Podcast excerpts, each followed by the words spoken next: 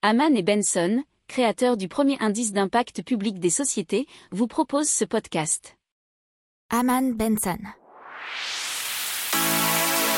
Le journal des stratèges.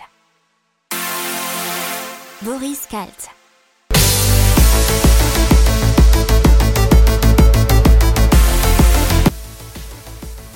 Bonjour à tous et bienvenue dans le journal des stratèges pour une revue de l'actualité éco, tech et impact du jour. Allez, on passe au sommaire avec à la une la vente à emporter et la restauration rapide. Euh, ensuite, on aura l'économie avec le télétravail qui a doublé.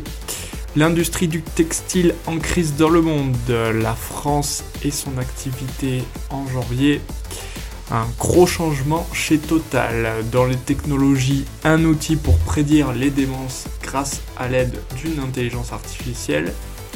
Et dans l'impact environnemental, un espace comestible dans chaque nouveau projet d'aménagement à Nantes. Vous écoutez le journal des stratèges numéro 43 et on commence tout de suite. On passe donc à la vente à emporter tout de suite et son explosion. En 2019, l'activité de ce secteur représentait 57 milliards d'euros de chiffre d'affaires en France. Bien entendu, avec la crise, euh, la restauration s'est contractée de 38% pour tomber à 35,6 milliards d'euros.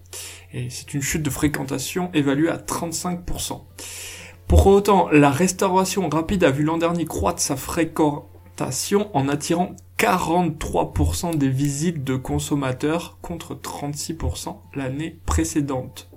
Donc c'est la seule qui a progressé dans ce marché fragilisé. Elle a gagné ses 7 points de part de marché au détriment de la restauration à table, cantine d'entreprise, restauration de loisirs et transport. Donc je rappelle, ce sont des chiffres de NPD Group. Si vous avez lu la newsletter, vous le savez. Et pour vous y abonner, vous n'oubliez pas, c'est sur Abman Benson Stratégie rubrique média ou alors dans le descriptif de ce podcast.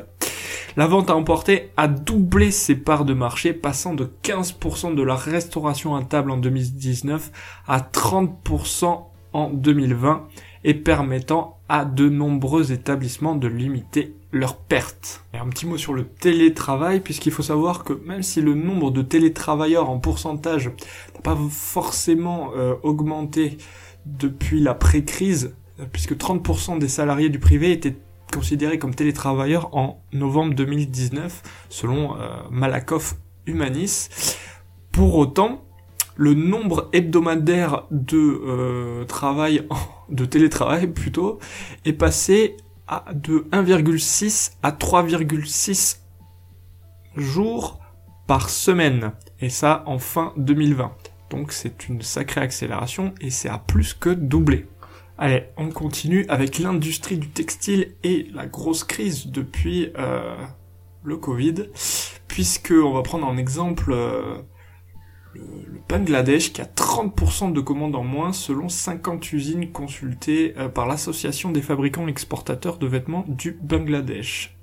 Pour autant, la fondation Changing Market rappelle que l'industrie textile est la plus polluante du monde et euh, l'industrie de la mode est réellement responsable des déchets dus à sa surproduction. Et donc ils incitent l'Union européenne et la Commission européenne à s'assurer qu'une fois que les consommateurs ont fini de porter leurs articles, il est de la responsabilité des producteurs de les collecter, réparer, réutiliser et les recycler. Donc ça serait le bon moment pour euh, passer à cette transition écologique dans la mode.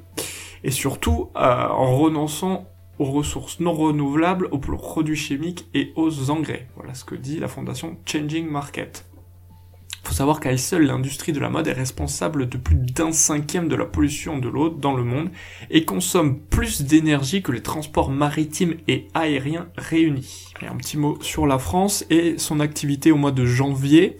Et c'est un chiffre de la Banque de France qui nous dit que l'activité n'était en recul que de 5% au mois de janvier. Donc euh, voilà, c'est considéré comme pas beaucoup. Euh, si vous vous souvenez bien, il y a un an ou plus d'un an, 5% ça aurait été un drame. Une petite révolution chez Total, puisque apparemment euh, a été annoncé par Patrick Pouyanné dans une vidéo aux salariés que Total changerait de nom en Total Énergie et que ça serait une étape historique dans, dans le virage du groupe en une société multi-énergie. Et vous le savez, si vous suivez ce podcast ou nos revues de presse, puisque effectivement euh, Total investit beaucoup dans toutes les énergies renouvelables et abandonne de plus en plus le pétrole. Allez, on continue dans les technologies et des scientifiques de l'université de Tokyo qui essaient de développer un outil pour prédire les démences grâce à l'aide d'une intelligence artificielle. C'est une étude qui a été parue dans la revue Aging.